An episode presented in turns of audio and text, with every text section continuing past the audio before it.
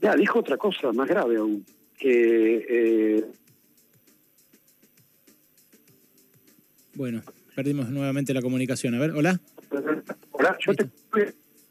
No, se escucha muy entrecortado. Eh, Hola. ¿Hola?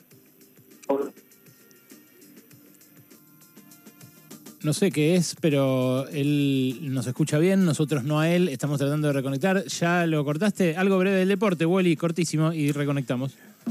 La rusa Camila Valieva, la recordás por el salto cuádruple en los Juegos Olímpicos de Beijing, eh, que siguió compitiendo a pesar de que había dado doping positivo, muestra, primera muestra en diciembre, siguió compitiendo, el COI había determinado que si ganaba su prueba individual no iba a haber podio, hoy eh, compitió ella de manera individual, no llegó al podio, eh, extrañamente, porque era la gran candidata a hacer oro, pero ni siquiera hizo podio con, este, su actuación, con el bolero de Ravel. Lo que se habla es de la enorme presión que sintió esta atleta rusa de 15 años por la situación, por lo que vivió eh, en estos días. Se la vio llorar eh, sobre la pista. Eh, seguirá el tema porque habrá que ver qué pasa con la muestra B de su control de antidoping. La tercera es la vencida. Ojo que igual que nace un formato. El noticiero mientras tratamos de conectar una entrevista. Muy bien, me gusta. es un intento, una noticia, un intento, una noticia. Beliboni, ¿estás ahí?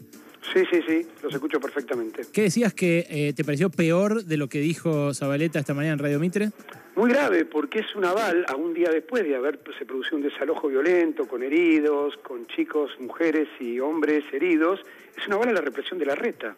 Es notable que el ministro no se haya dado cuenta, o se ha dado cuenta, que dijo exactamente lo mismo que Carolina Stanley en 2017. Y, mm, la- doy la fuente, Infobae, el 3 de abril, dijo exactamente eso, que los que reclaman son extorsionadores.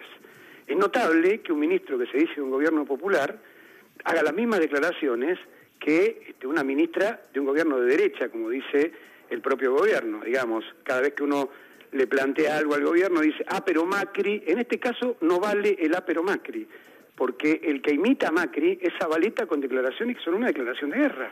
Es decir, los programas sociales están cerrados siempre, no es que están abiertos todo el tiempo se abren muchas veces por entre la necesidad y el reclamo de las organizaciones, no es que los gobiernos los han abierto porque han querido.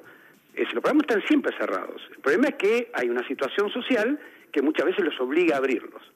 Lo- lo- los programas sociales los, los mantiene el gobierno en determinado este, ambi- ambiente, ámbito, que es generalmente la de los municipios y la de las organizaciones oficialistas.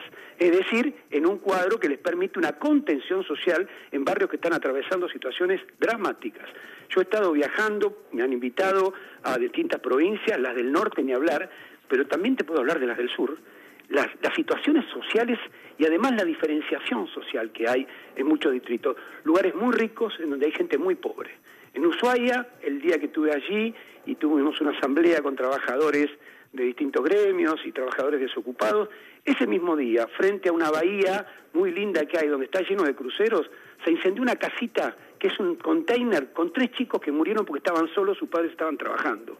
Mientras la riqueza desborda en ese lugar, yo la primera vez que lo, he visto, un lugar hermoso, precioso, repleto de dinero, pero la diferenciación social también está presente ahí, con trabajadores desocupados, con salarios, con trabajadores que cobran en la municipalidad un programa social por hacer tareas en la municipalidad de cuatro mil pesos, Alejandro. Los precios en Tierra del Fuego Sí, claro. son terribles. No, me un imagino. café vale mil pesos. Ni que hablar. Eh, ahora, lo que dice el ministro es que ustedes lo, lo están extorsionando, que eh, como quieren tener eh, movimientos más grandes, entonces presionan por más cápitas de los programas sociales y eh, rechazan cuando ellos le dicen que esos beneficiarios que ya están hoy vayan a una unidad productiva a, a dar la contraprestación laboral que otras organizaciones sí hacen en comedores, en emprendimientos, en cooperativas. Mira, ¿no? son dos problemas diferentes. Uno, le doblamos la puerta al ministro, que no dé más cupos a ninguna organización y que universalice los programas sociales. Es decir, que donde haya una necesidad, efectivamente haya un derecho. Él dijo que no, ya está clarísima la respuesta. Bueno, por eso, entonces que no nos acuse a nosotros de ninguna maniobra. Lo otro es otro problema. Se está produciendo, se ha roto un dique en las organizaciones oficialistas, porque la gente está harta de que le han prometido, el gobierno le prometió, y los, las organizaciones que integran el gobierno, que iban a echar a Macri, iba, se iba a terminar el ajuste de Macri, y se terminó el de Macri y empezó el de Fernández. Entonces hay una bronca bárbara y muchísima gente se viene a las organizaciones sociales que estamos en la calle luchando porque hay que luchar frente a un ajuste. El marco de todo esto es el ajuste con el Fondo Monetario Internacional. Es decir, no hay otro marco en el cual se, se, está desenvolviendo estas declaraciones del ministro, esta campaña de la derecha furiosa contra los piquetes de la derecha, pero también del gobierno, porque no me asombra que Milei y Marra digan hay que prohibir los piquetes, que Bullrich diga hay que armar un este, protocolo antipiquete, pero ya lo dice el ministro de Desarrollo Social del gobierno que se dice nacional y popular, es decir, que tenemos a la clase gobernante de este país, a los que han dirigido el país y lo han llevado hasta donde está, en las últimas décadas, una unidad en cuanto a atacar a los que luchan. Es decir, no quieren movilizaciones populares en el marco del tratamiento de la ley en el Parlamento que está discutida, vamos a decir. No vamos a decir que está en problema, pero está discutida, está conversado el tema en el Parlamento acerca de qué va a pasar con la ley. No quieren gente en la calle cuando se trate la ley. Por eso atacan los piquetes y las movilizaciones populares, no porque signifique que los reclamos populares sean extorsivos. Yo ese se marco, están curando en salud. Yo ese marco lo entiendo, Eduardo, y, lo, y en parte lo comparto. Entiendo que el Fondo Monetario va a presionar por evitar que se siga aumentando el volumen eh, monetario de la ayuda social.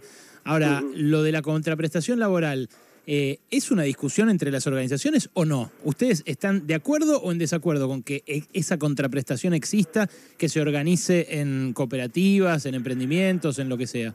Nosotros estamos de acuerdo en la autoorganización de los trabajadores en cooperativas y en lo que sea, pero acá hay una trampa.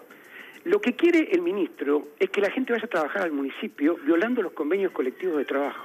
Así se aplica la reforma laboral. Te conté lo de Tierra del Fuego. Pasa en todo el país.